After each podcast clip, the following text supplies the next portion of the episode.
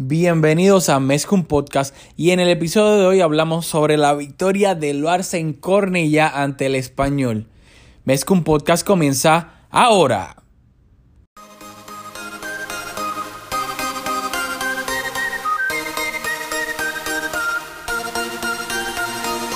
Kevin Roland, contigo empezó todo. Som el millor club del món, diguin el que diguin. Barça i vinga Catalunya! Apreteu-vos els cinc cinturons, que ens ho passarem bé. Bienvenidos a Mezcum Podcast, espacio dedicado totalmente a cubrir, cubrir la actualidad del Fútbol Club Barcelona. Les habla Rafa Lamoy junto a Julio Barra. Dímelo, Julio. Julio ahora mismo está en Puerto Rico, así que obviamente vamos a hacer este podcast un poco diferente, pero vamos a tratar de tener una conversación este back and forth un poquito, pero nada, un poco de envidia de que Julio está allá en nuestra querida isla disfrutando del calorcito en estos momentos, así que se lo disfrute. Pero vamos a lo que vinimos, que es el partido de este sábado. El Barça se enfrentó al español en Cornellá, el derby catalán. Y el Barça salió de la siguiente manera. Salió con Marc-André Ter Stegen en la portería, con Jordi Alba de lateral izquierdo, Piqué y Lenglet pareja de centrales, Nelson Semedo lateral derecho, mediocampo de tres, Busquets de medio centro, interior derecho Iván Rakitic, interior izquierdo Arturo Vidal. Eh, no recuerdo bien si se cambiaron o no, pero whatever, los dos estaban de interiores. Y arriba el tridente era Messi por el sector derecho. Luis Suárez hacía su regreso eh, de delantero centro. Y luego Osmane Dembele de extremo izquierdo. En el banquillo se encontraban Jasper Silesen, Denis Suárez, Coutinho, Munir, Aleña, Vermaelen y Miranda. Eh, Iñaki Peña fue descartado eh, última hora y lesionado Arthur, todavía no se ha recuperado. Sergi Roberto, Rafinha que está fuera el resto de la temporada, Umtiti y Sergi Samper. Así que dime Julio, ¿qué me tienes que decir sobre la alineación? Saludos Rafa y saludos a todos los que nos escuchan. Como dijo mi co-host, estoy en Puerto Rico, en la Isla del Encanto, en el futuro, una hora más adelantado probablemente que la mayoría de ustedes que consumen este podcast en Estados Unidos.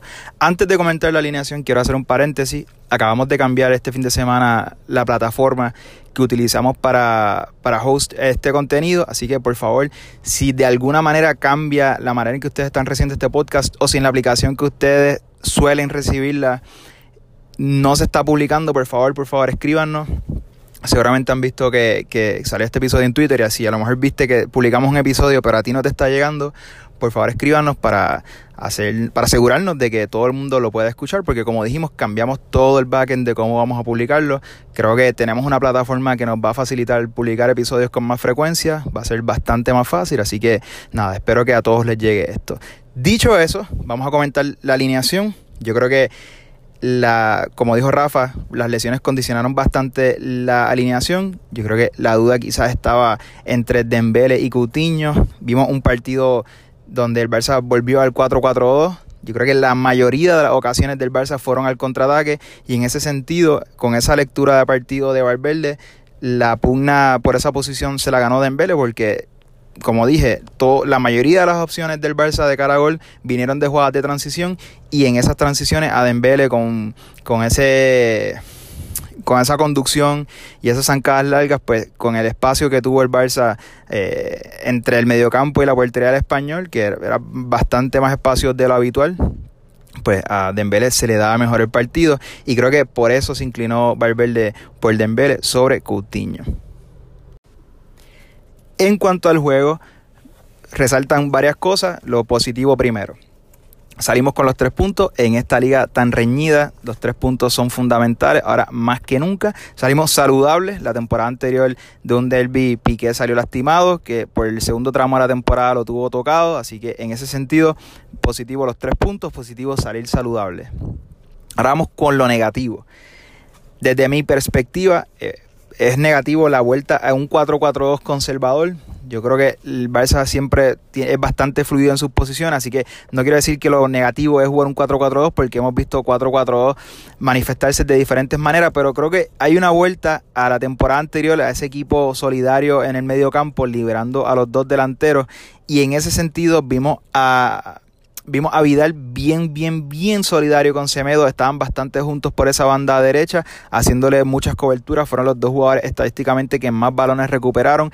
A mí me resalta que si recuerdan la temporada del triplete, el último triplete que ganamos, donde que fue la primera temporada de Rakitic, eh, Luis Enrique era el entrenador, Luis Enrique identificando la proyección ofensiva de, de Dani Alves, que era un jugador que solía abandonar su posición bastante, aportaba mucho ofensivamente, a veces dejaba atrás demasiado espacio y eso nos costaba. Valverde, eh, Luis Enrique en aquella ocasión utilizó como recurso poner a Rakitic, hacerle cobertura y eso se manifestó ¿verdad? En, muchas jugadas de gol, muchas oportunidades para el Barça adelante.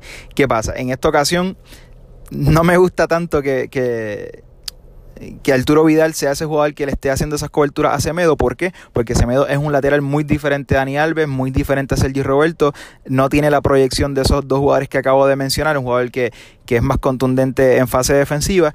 Y en ese sentido tenemos a Semedo que no se proyecta mucho y a Vidal que Rafa, por ejemplo, ha mencionado que lo, lo, ha visto bastante eh, adelantado en el campo, quizás como de falso 9, un jugador con mucho recorrido. Al retrasarlo a esta posición perdemos un hombre al ataque. Ese hombre que perdemos al ataque lo recuperamos con Busquets porque Valverde sacó a Rakitic de la posición de interior derecho, lo puso en la posición de interior izquierdo.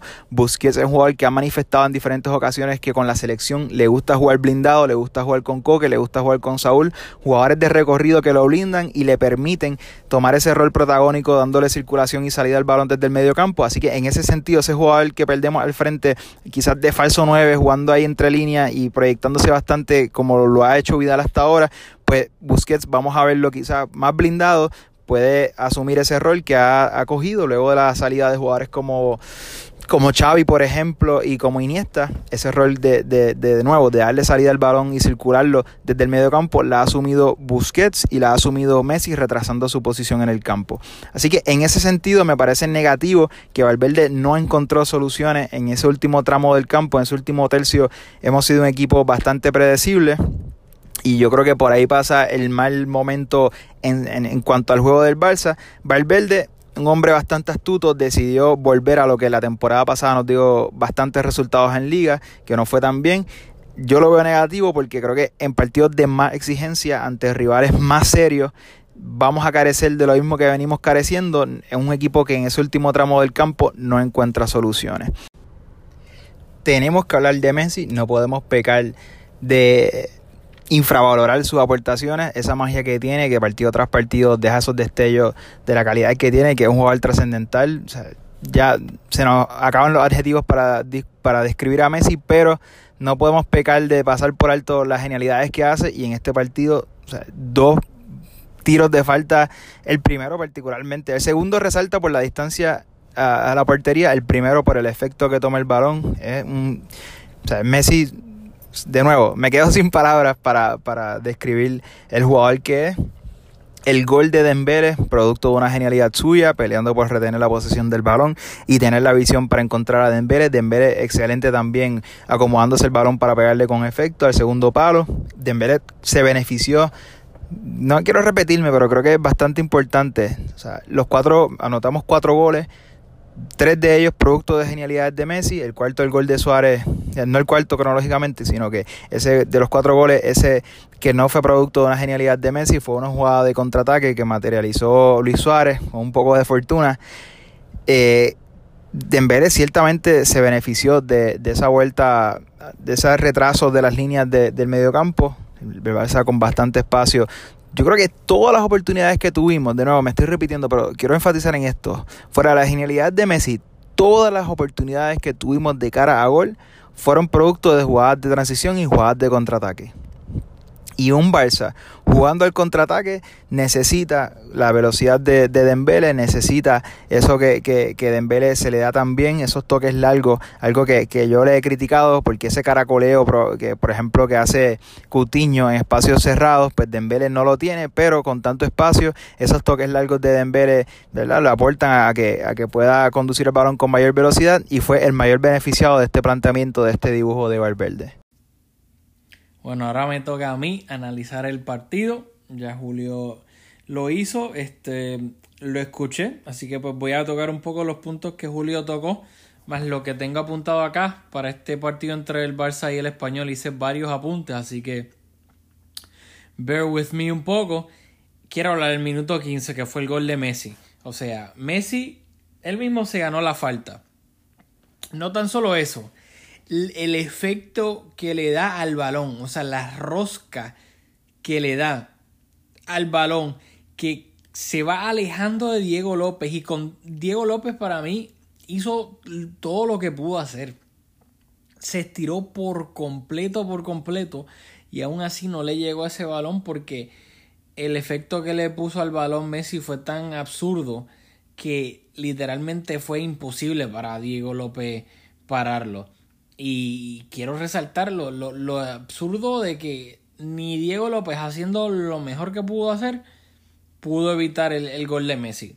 Luego en el minuto 21, un pase de Messi a Suárez dentro del área que remata de primera con la zurda y Diego López bien eh, con la tajada. Luego en el minuto 26 llegaría el gol de Dembele que Messi no pierde el balón en el borde del área. También lo comentó Julio, una ridiculez, se gambetea como a tres o cuatro del español, se cae, no pierde el balón y luego le mete un pase filtrado a Dembele para que Dembele dentro del área, ya en el sector izquierdo, engancha hacia la derecha y saca un remate al segundo palo para vencer a Diego López. De nuevo, Dembele, obviamente, que no es que me resulta curioso, pero si había algo que entre comillas Dembele pues en el Dortmund y la primera temporada con el Barça era alguien que no tenía tanto gol, eso era lo que siempre se decía de él, tiene mucha gambeta, tiene mucha velocidad, pues borde, etcétera, pero no es alguien con mucho gol. Y por lo menos esta temporada si algo ha demostrado Dembele es que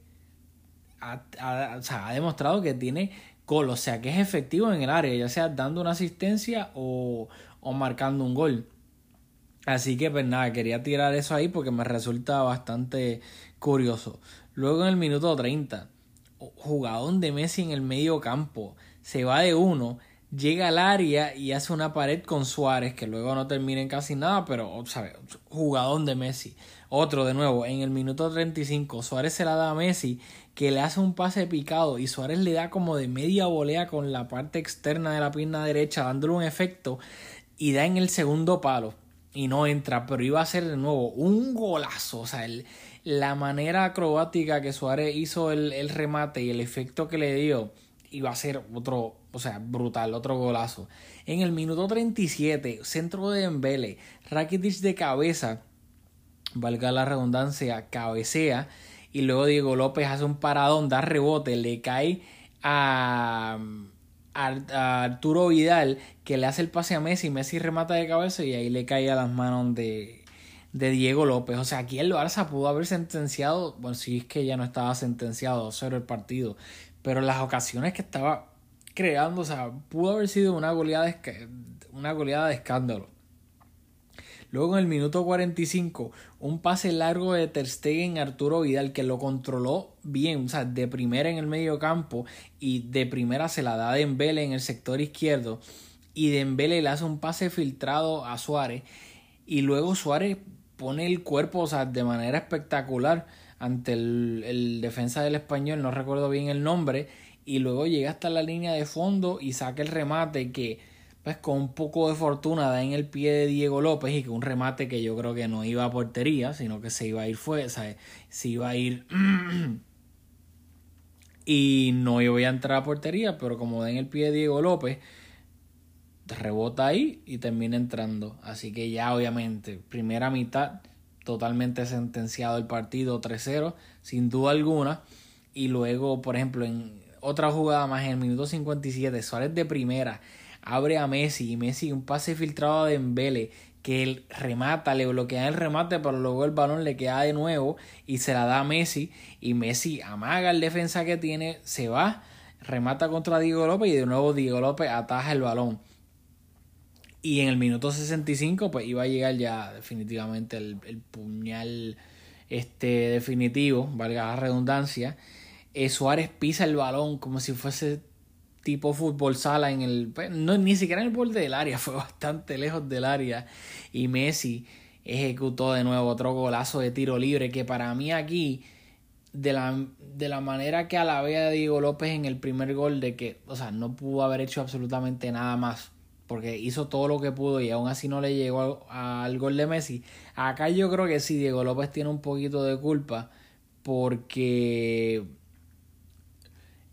para mí, arquero que se va, arquero que no vuelve. ¿Qué significa eso? Que si el arquero amaga hacia un lado y le rematan al otro, para mí es prácticamente imposible que llegue o tenga algún chance de atajar ese remate. Y yo creo que eso fue lo que pasó ahí.